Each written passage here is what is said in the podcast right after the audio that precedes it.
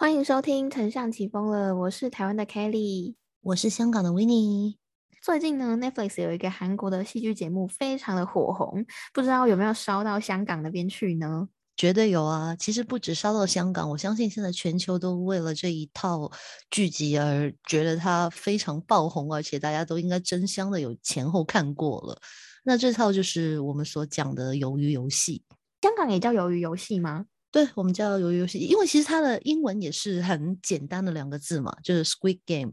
我们今天就是要从鱿鱼游戏来聊 Netflix 的厉害之处，不管是它的戏剧内容，还是它的社群经营的方式，我们都会跟大家简单分享一下 Netflix 值得我们取经的地方。所以如果有收看 Netflix 的朋友，还有对于 Netflix 经营之道有兴趣的朋友呢，赶快继续听下去吧。那我们今天就开始喽。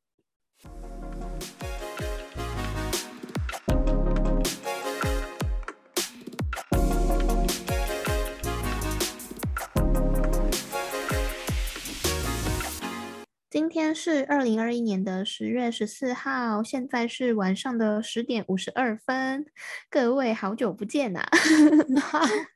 真的是好久不见呢！因为最近其实老实说，我们都在干嘛呢？就第一点嘛，就是最近其实香港有很多的暴风暴雨，而且还有台风之类的。那所以这台 风。季节在家干嘛最好呢？就追剧，真的，可能是因为最近大家时间特别多的关系，刚好又在这个时间点呢，出了一个全球闻名的鱿鱼游戏，所以呢，我们今天就是要来跟大家分享一下 Netflix 厉害之处啦。没错，呃，在开始讲关于鱿鱼游戏跟 Netflix 的关系之前呢，其实我们可以简单来讲一下关于 Netflix 它的过去。就很多人其实已经知道，Netflix 一开始是做 DVD 租借的服务，而从租借服务到现在开设一些原创的内容，然后变成一个订阅平台，我觉得是蛮不容易的一件事情。其实我觉得，在每一个品牌跟商业，但是他们可能是都是看到说，呃，市场上面的一个缺口嘛。这个缺口随着时间的演进啊，是不是可以一直是一个市场上的缺口跟？消费者的需求其实是不一定的，因为科技是会让消费者需求与时俱进的嘛。所以 Netflix 它其实在这一路上也是一直持续的与时俱进，去调整它自己的一些行销策略跟它的商业模式，才有现在厉害的 Netflix。对，我就完全认同刚刚 Kelly 所讲的那一句话，因为大家都知道 Netflix 一定不是唯一一个在线上的一个串流服务的平台嘛。你会看到，无论在香港、在台湾，甚至在大陆的话，有很多很多类似的平台，其实有在运营。其实，在一开始 OTT 平台还没有这么普及的时候，Netflix 算是蛮早看到这个机会点，算是很早进入市场的人。可是，随着竞争者越来越多，像光是台湾这个小岛就有超多个。串流平台嘛，可能至少有五六七个。香港我不知道你们有几个，但因为真的竞争者全球化来说，真的是非常多。可是 Netflix 它一定有它自己厉害的地方，才可以成为一个全球化的 OTT 老大哥嘛。它订阅数目前也是全球最多的。那维尼，你有订阅 Netflix 吗？我有哎。而且，呃，我觉得在香港有一点不同，就是刚刚 Kelly 所讲说，在台湾有非常非常多不同的就是订阅平台嘛。然后，其实上网也找了一点点资料，也会看到说，其实每一个订阅平台他们会比较不同的，就是他们主攻的方向会不一样。而在香港，在线上订阅平台相对来说比较少。就对对，如果真的要讲到的话，我想可能 View TV 可能也算其中一个吧。但但是我觉得又又有点不一样，因为香港本身地方也比较小嘛，那所以其实线上的这种的，呃，我们说这种平台它比较少，所以大部分人如果要在线上看的话，要么就是 Netflix，要么就是 YouTube。其实之前也有了，就是 TVB，就是香港的。电视台好了，就是他们其实也有出他们的自己的一个 A P P，让大家去付钱说订阅，在上面可以看到一些比较呃特别的内容。但是呃，好像感觉订阅的人并不是很多，可能大家现在口味都不一样了。所以 Netflix 其实有一点，我觉得是变成了一个潮流的趋势。我觉得可以跟大家简单分享一下，说台湾的 OTT 平台，OTT 平台就是影音串流平台服务，让你可以在网络上及时性的去看一些戏剧啊之类的内容。如果是以台湾这个市场来说啊，我自己观察 OTT 平台会根据它的剧集的内容，比方说日剧啊、韩剧啊、美剧啊、台剧、陆剧之类的，然后它每一个 OTT 平台会主攻某一个剧集，比方说像 KKTV，它就是主攻日剧。Line TV 它可能就是韩剧比较多之类的，KKTV 它虽然说日剧很多，但它也不会说哦只有日剧，它基本上还是会有一些台剧啊、美剧之类的，只是说多少这样子。这个其实跟我们之前聊到说，就是如果你一个呃，如果你想要在一个竞争者很多的市场去做竞争的话，你一定要先占有一个利基族群，就比方说可能我要先把。喜欢看日剧的这个族群先站稳，这些人都是我的，就先把它捞过来再说。所以，我们就可以来聊聊说，哎，那 Netflix 到底是占了哪一种的族群？为什么这么多 OTT 平台，可是大家会愿意去订阅 Netflix，而且还是非常多人在订阅 Netflix 这个品牌？哎，其实有很多人有讲说，觉得 Netflix 其实它的第一就是它的制作其实是蛮庞大的嘛。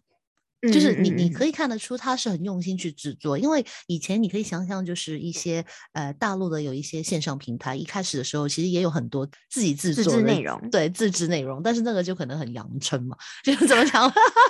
就就有点像有时候就啊，没有没有乱讲啦，没有我说以前啦，以前啦，就是以前那个时候你会看到的很多就是自制内容会被会被很多人骂的很惨，说 就像小学生自己在拍片的那种感觉嘛，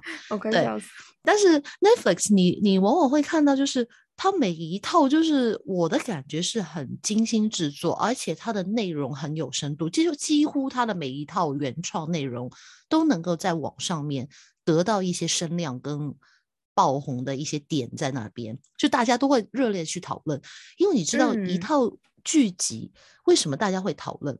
当然，除了里面的角色选角之外嘛，就是它故事的本身。有没有跟我们，比如说有共鸣，或者说它故事的本身有没有背后，其实有很多哎你不为人知的地方。就举例，好像鱿鱼游戏，你在网上依然可以找得到哦，原来它里面埋了那么多的伏笔在，就会令你想 去再看一次嘛。就它它的剧集都有这种的元素在里面的。嗯，真的，就是它的大制作是真的，你喊得出卡斯的那种制作，就像是游游戏，他这一次找的演员卡斯都是大卡斯，然后编剧也是大编剧，他们很愿意去投资。有的时候投资这件事情是，哦，你又不知道他会得到多少的收获，所以我就不敢砸嘛。Netflix 剧集里面，它有一个类型叫做 Netflix 原创，那它那个原创的意思就是说，它除了出资。出钱之外，这些内容在美国以外的地区就只会有 Netflix 这个平台独家播出。所以，只要你在 Netflix 上面看到一个 N 标一个 N 字的话，那就代表说那个是 Netflix 独家出资，就是一个 Netflix 原创的剧集内容这样子。因为我之前其实蛮爱看排行榜的。不管是 YouTube Trending 也好，或者是 Netflix 也好，我都会固定上去看一下，说最近可能在台湾大家都在看哪一些戏剧内容，那你就可以知道说，呃，可能社群上面的风向嘛。那我之前就观察到说，在上面的排行榜的片单超级多，都会是 Netflix 的原创剧集。就是你看一下它的排行榜前十名，我记得有一阵子好像是十名里面有九个。影片是 Netflix 原创内容，你就知道它几个有有几个中，像什么《机智医生生活》啊，还有什么《欲罢不能》，跟之前很红的《性生活》，我不知道香港是不是叫这个名字，但就是尺度很大的一个外国剧。嗯，哦，还有《A V 帝王》啊，我不知道你们是不是类似这样子的剧名哎。对啊，而且包括你看到 Netflix，为什么我们都说很很很愿意砸钱？因为之前其实台湾有有一套电影很红嘛，叫《比比悲伤更悲伤的故事》嘛，有没有？就是 Netflix，对他就是准备出他的原创台剧嘛。好像已经出了，是不是？我昨天有看预告了，哎，呃，对他，他是说在十月二十二号播出啦，但我不知道是不是对理论上来说，就是应该就快播出了，所以你会看到它会有很大的前瞻性，他会看得到就是很 localization，他会知道在你那个地方，哎，很红的东西，我把它买回来，我再去拍剧集，对，就是有很多都是电影买回来拍剧集的嘛，你知道。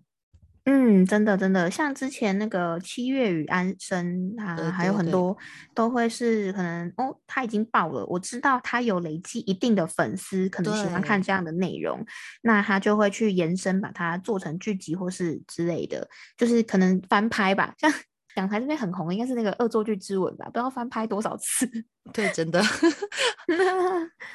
不过 Netflix 它的内容有一个很大特色，就是。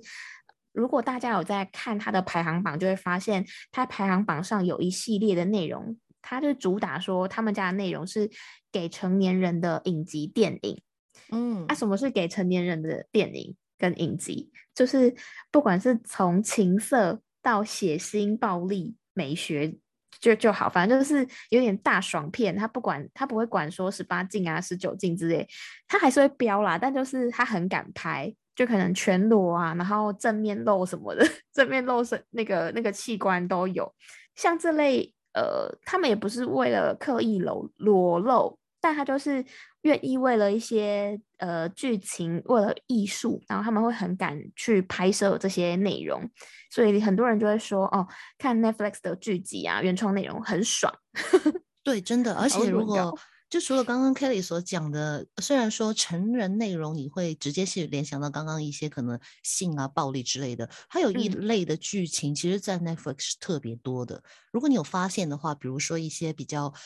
犯罪类的，就罪案类、刑侦类的、推理类的，跟一些奇幻、跟一些就是迷幻类的，这这些东西其实会真的，因为这些东西你就是小孩子是看不懂的嘛，有没有？有啊，小孩子大麻大麻纪录片啊这种。对，没错。所以你会看到，其实谁会喜欢看这种东西？就包括这次的鱿鱼游戏，它虽然是剧情片，但是它其实里面有很也有很大幅度的一些就是。比较偏向推理或者说一些惊悚的内容在里面嘛？嗯，同意。其实我也有观察到，说就是在 Netflix 的片单上面，纪录片特别多诶，尤其是犯罪的纪录片。对，像之前就有一些那种变态杀人魔啊，哦，真的，太 Netflix 的，如果你们爱看纪录片，你们真的可以去 Netflix 看很多对变态杀人魔，还有那种诱拐犯啊，真的，你会去，你可以从纪录片里面去了解这些变态变态他们在想什么。然后我之前有，因为我我觉得很少看到这种内容，所以我之前会去翻一下 这些纪录片，然后就觉得，哦，天哪，好可。怕，所以如果我们现在回想起来的话，Netflix 其实从它一开始去自制一些，呃，我觉得说自制原创影片的时候，其实他已经设想到它大概的利基群组在哪一个位置。纵观来说，就是尺度很大，而且你知道，我觉得超好、超超级好笑的是，台湾这边有一个论坛叫 D 卡。然后 D 卡里面有一个 Netflix 的看板，就是专门在讨论 Netflix 的一些影集的内容嘛。那当然，它也可以讨论很多不同的内容。可是我之前就常看到一些内容是在讨论尺度很开的影集。就是大家可以去搜寻啊，就你们就可以找到一些哪些影集尺度很开，然后你就会发现说，哇，Netflix 上面的片单居然这么多部，尺度都这么开。很有趣的是，由于游戏之前有公告说，它已经打破说，呃，是 Netflix 播放量最大的一个影集。对，那播放第二大影集是《伯爵顿名门家族》，那个就是那个有点像是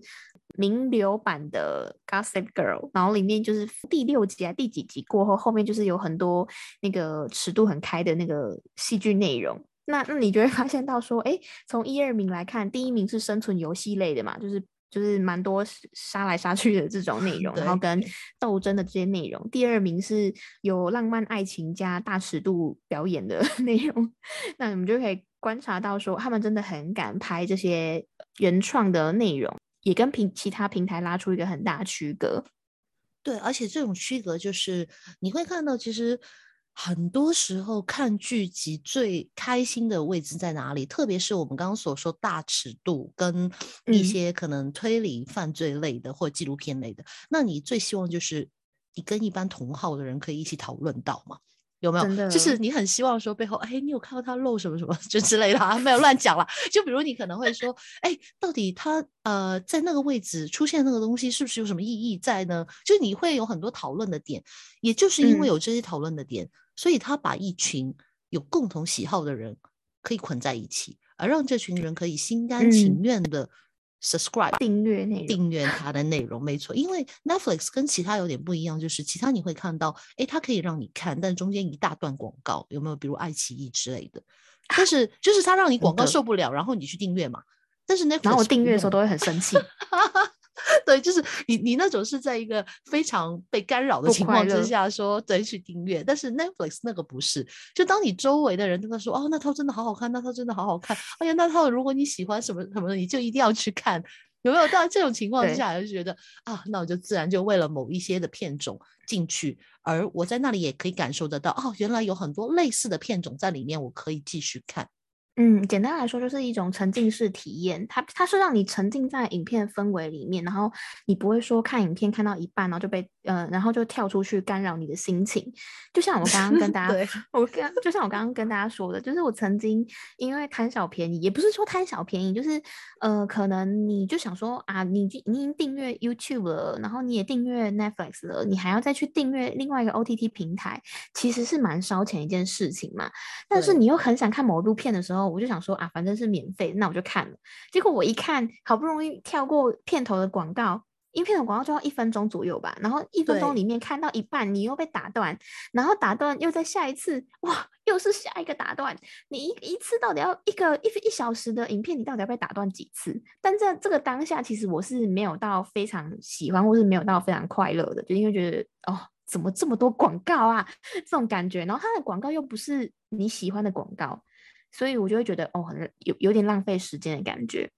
那我觉得这个可能跟追剧的模式也有也有关系吧，因为可能有些人是喜欢一集接一集的，对，应该说就是他喜欢一次把它追完。谁不喜欢一集接一集啊？我超没有，我跟你讲，有些人超自律的，有些人就是我一天就是看一集，所以我就可以看，我就可以控制我自己啊，我就不 care 广告，我就看免费就好。哇，那那那那 那太棒了，好自律哦！我快笑死。对，就是有这种人啊，所以我就会觉得说，可能也许大家其实观剧的状态是不太一样，但我我比较喜欢 Netflix 这样的模式啊，就是我想要看，我就是一口气就把它看完这样子。而且他有一个很呃，他在做那个规划的时候，他就把这个考量进去，就是你要分享里面的内容，好像连截图都会挡你吧。就是你要截图里面的画面的话，它好像也会呃跳一些 alert 之类，让你不能截图。所以就会延伸到一件事情是，他们家的社群小编非常的聪明跟厉害，他们会用很多在地化的方式去分享一些剧集里面的精华啊、跟内容啊，甚至是用他们家独家的那种 IP，就是比方说可能这个人的表情的迷因图。或者是我记得之前前阵子讨论度超高，就是呃，他们之前有一个尺度很大的爱爱情片吧，就是那个性生活，因为那里面男主角他有洗澡的那个画面嘛，然后洗澡他有露出他的那个正面的照片，所以呢，一定很多人都会很好奇，就是在几分几秒嘛，所以那个小编就有说，诶。大家就是可以呃精彩的在几分几秒，或者是他就把很多大尺度的画面都截录下来，就会吸引很多好奇的人跟已经看过内容的人来分享这个内容。那你就会很好奇，说里面到底是有多精彩？你你想看，你就只能跟着订阅这样，因为真的太多人在讨论了。你如果好奇，你就是需要订阅这个服务，你才看得到。对，所以其实我觉得这也是刚刚所讲到，就是在 Netflix 上面，我觉得他们在地化的社群经营做得非常的好。就比如鱿鱼游戏，我们刚刚看到，就是在 Netflix 台湾的小编他有写了一个，就是就是比如说呃里面的呃鱿鱼到底跟什么鱼是不是一样的？就是他在 Google 上面一系列的寻找，就是大家可能很有共鸣感，就是最近很多人就是在 Google 上面就在找寻这个鱿鱼游戏嘛，到底他那个四百五十六亿转换成台币是多少钱之类的，我就觉得那个好有趣哦，真的是。嗯，这个操作我觉得超厉害，就是他从那个 Google Trend 上面的社群观察去做一个，嗯，就是从大家使用者的习惯习性去做一个反向的操作。呃，可能我们本来是搜寻的人嘛，但是他现在直接把它反反过来，直接讲说，哦，原来大家都在搜寻这些东西，跟我有关哦，赶快来看。如果你好奇 Google 这些东西到底这些关键字是什么东西的话，哎，就是我家东西，就是我家鱿鱼游戏。对，而且因为他们可以在那个社群上面这样做的时候呢，往往也造成了一个现象，就是那时候有点有点像那时候你觉得 Clubhouse 其实它的现象也是一样的，就是你不能进去，但是所有人他在讨论这个东西。而且，比如说，现在可能就是大家问到对方，就说：“哎，你有看了鱿鱼游戏吗？”或者你会看到说，社群上面除了 Netflix 小，就是他们自己社群的一些操作之外，你会看到各大的社群都在操作，包括我们在做 IG 的时候，其实也会操作一些这样的 UGC，比如说那个碰糖的那个，对，跟风的那个，那大家就会很好奇，这个到底是在干嘛？就是一问干嘛的时候，就问说：“哎，你没有看鱿鱼游戏吗？”就结果是，就是没看。对，结果你知道问题在哪里吗？就是我刚刚有个朋友传了简讯给我，说：“哎，我终于看完了。”就是因为他最近就看到身边的人或者其他的东西都在分享，所以导致他可能原来就没有要看，但是为了这个，他可能就哎，我去 subscribe 去看一下好了，又成为大家潮流，没有错，跟上潮流。所以某程度上，你可以说，鱿鱼游戏其实它。我觉得在它在某程度上，虽然它的内容也是生存类的一些内容嘛，但是它可能也是比较针对年轻一族的。所以你会看到这个，其实我觉得它不单只是一个剧集那么简单了，而是它让它成为了一个现象，不只是网络的现象，而更是真的是打，好像是打造了一个 IP 的感觉。我觉得它很有趣的是。我在想说，你看它里面的游戏关卡，它是设计那种耳熟能详的关卡，就是就算你没有看过那个影集，你也知道说哦，里面会用这种童年的游戏去做设计，那就会引起你好奇，他怎么样去把这童年游戏拿来做生存游戏嘛？可是如果是别的过往其他的生存游戏的话，可能比较难去用在社群上吧。像你刚刚讲那个木头人，我已经在社群上看过很多次了。对，所以我才说，其实鱿鱼游戏它的重点并不是在于它游戏的设计有多烧脑，这是它跟其他生存游戏不一样的地方。因为其他很多生存游戏重点是在于每一个关卡有多难过嘛。你知道我们就是就是有玩玩游戏也是嘛，主角威能有多厉害？对对对，他他的讨论点不是在这里。然后我觉得由于游戏它的讨论点更更加多的可能是在人性，所以为什么刚刚一开始也有说，其实有由于游戏或者是 Netflix 很多原创的剧集，它都是比较给成年人看的内容。嗯嗯嗯，对，也可以勾起成年人对于儿时的一个回忆吧，这是其中一点嘛。其实我觉得你讲到人性啊，我就会觉得说。他们家的社群小编也很懂人性，很懂人性，就是说他们很有自己的呃呃，他们很会洞察人类的观点，什么东西有 inside。比方说像我们刚刚讲的那个，嗯，大家都想呃，就是他会标示出性生活精彩的片段，因为大家都，因为大家都会有那种人类的犯贱好奇心嘛，就是大家会想要自自主。你看，就很多人就是爱看尺度很大的东西嘛，就是，嗯，嘴上说不要，身体很诚实，会点开尺度大的影集推荐。对，所以我觉得他们有很多的社群的内容，也也是延伸到说，哦，他们会用很懂人性的方式去呃操作他们自己的社群。当然，我觉得听到这边，可能很多人就会说。哎呀，Netflix 那么有钱，我又没有钱，可能我钱不够多，我资源不够丰富。难道我没钱，我很穷，我就不能做品牌，我就不能好好的把我品牌做大吗？我觉得我们可以思考几个点，从 Netflix 给我们一些启示跟故事，是不管你是个人创作者，还是你是一个品牌经营者，我们都可以先思考我们自己呃内容有没有一些独家的特色，有什么东西是你自己才拥有的东西。我前阵子看到有一篇文章，是日本的一个百年书店，它叫有灵堂，然后它也是要做自媒体经营嘛。我们可以想象说，像呃这类型的书店品牌，其实它因为想要跟上新媒体浪潮，因为如果它再不转型，它可能就会被慢慢被淘汰，所以它其实在二零一九年就开始经营自媒体。可是他一开始其实也是有点历经那种瓶颈，因为他们一开始做的方式是用说书影片，然后搭配一些旁白插画去做一个节目，介绍一些职场跟工作类的书籍。他们去 review 之后会发现说，哎，因为竞争者太多了，然后就会显得说它的内容虽然可能有料，可是大家看不到它的内容，因为这市场上太多这类型的内容了。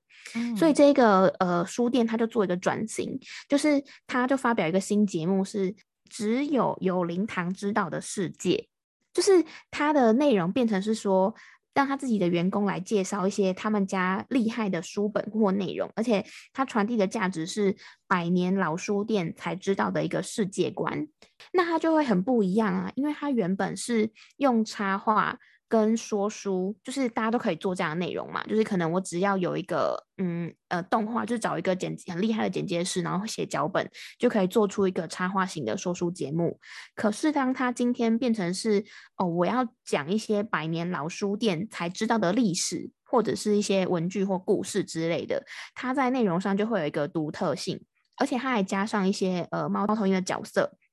去作为吉祥物，然后去跟书店的店员去做互动，那它其实整体的人性的呃人味就会非常的高。所以我自己觉得说，就是我们自己在经营品牌，不管你呃资源多还是少，都一定要知道说我自己的独家的特色跟优势是什么，你才能在市场上有一定的竞争跟利基点。对，非常同意。因为像 Netflix 其实也是找到说，哎，它在市场上还有这个利基点可以切进去，所以它就切了一个尺度超开。对，而且你会看到 Netflix 它主要的重点是在于它的内容，呃，因为刚刚 Kelly 其实一开始我们有讲嘛，就比如说什么一些呃 Online TV 或者说一些其他，他们可能比较注重的是一些什么地方的影集或者剧集嘛。但是 Netflix 就撇除了说，哎，到底它是来自韩国或日剧或泰剧等等之类的，嗯，而是它把那个方向专注的去做哪一种类型的剧集，这就是其实我们说立基点有时候不用我们把我们的脑子放开，就不用那么归陷在那个框框里面，你会找到你很多立基点，对，就因为很多人都很说嘛，就立基点不一定是男或女嘛。立基点不一定说是年龄层嘛，立基点也不一定只是说是某一个亏线规线里面的人嘛。所以，我们把这个框框打开了之后，你会看到更多的东西。而且还有一点，我们刚刚比较少提到的，我觉得是也是在 Netflix 里面蛮有趣的一个现象，就是互动吧。因为你会看到 Netflix 它的影片，其实在很早之前，它是第一个在出一个影剧，就是说里面让你自己去选择你。故事发展的方向，嗯嗯嗯，这个也有点像结局，对互动结局，这个也是我我没有印象记错的话，应该是 Netflix 第一个去做的，在这上面。对，那时候我觉得很有趣，就是去玩了好多次，因为我那时候已经有音乐嘛，对，玩了好多次。后来想起来就觉得其实还是蛮无聊的，不过 你就会因为这种点，你会去做这种东西，所以你会想象得到，就是 Netflix 它不单只是关心说自己的内容。而是他更关心每一个订阅他的人，他怎么去跟你互动，怎么去知道你的口味，怎么去推荐更适合你的东西给你看。嗯嗯嗯，因为我觉得他其实他推荐的片单都蛮人性化跟克制化的。上次我忘记在哪一集有没有聊到演算法这件事情，Netflix 的演算法也是值得大家去。看的，因为它也是用类似内容导向的，应该是在 Clubhouse 那一集吧。我们可以有稍微聊到说，呃，各个厉害的平台他们的演算法是怎么推荐。那 Netflix 它推荐方式就是以内容内容为主，比方说，哦，你喜欢看性生活，我就推荐你其他尺度也很大的 影集，因为你百 分之九十七也喜欢。对，所以你知道，像之前。他推荐《流星花园》给我，我就傻眼。我想说，我不喜欢《流星花园》。我然后结果，你知道，后来我发现，哦，原来是呃，那个我我朋友给我用我的账号去给我看《流星》，就是类似那 那一类的东西，我就觉得不爽。好了，打岔了。但但我觉得重点就是说，这些品牌会有一个核心的宗旨，像我们刚刚聊到说，哎，他们就是可能想要极力创造一种比较沉浸式的体验，或者是他们家的核心宗旨，就是呃，提供一些比较。原创或是独家性的内容嘛，那你就会发现他们的核心宗旨是不会变动的，不会说突然给你插入广告了。你会发现说，不管是刚刚那种互动型的结果的内容也好，都是为了让你更沉浸在它的影剧世界里。包含说，其实 Netflix 也后面也会有投资游戏市场。那游戏市场它就是要进去那个我们之前的那个什么。那个什么啊，VR 吗？还是对 V，对他他之前就是他之后就是要进去那个 VR 世界。那这个 VR 世界也是要让你更沉浸在他的剧集里面啊。非常期待。我们今天就是简单从 Netflix 的鱿鱼游戏跟大家简单分享 Netflix 在 OTT 平台市场上的一些竞争策略啊，还有一些不管是创作者或者是品牌可以参考的一些呃简单的分享。既然这一集呢，我们已经聊到 Netflix 了，我们下一集就要来跟大家分享 Netflix 的行销长他做了什么事情。因为呢，刚好最近富士比有公告二零二一年最有影响力的行销长名单。这个 Netflix 的行销长就是夺得榜首，所以呢，我们下一集就来聊聊这个全球 Top 十行销长到底做了什么厉害的事情，大家敬请期待下一集哦。如果你的这一集有什么想跟我们分享的话，也欢迎你在底下留言哦。那我们下一集再见，拜拜。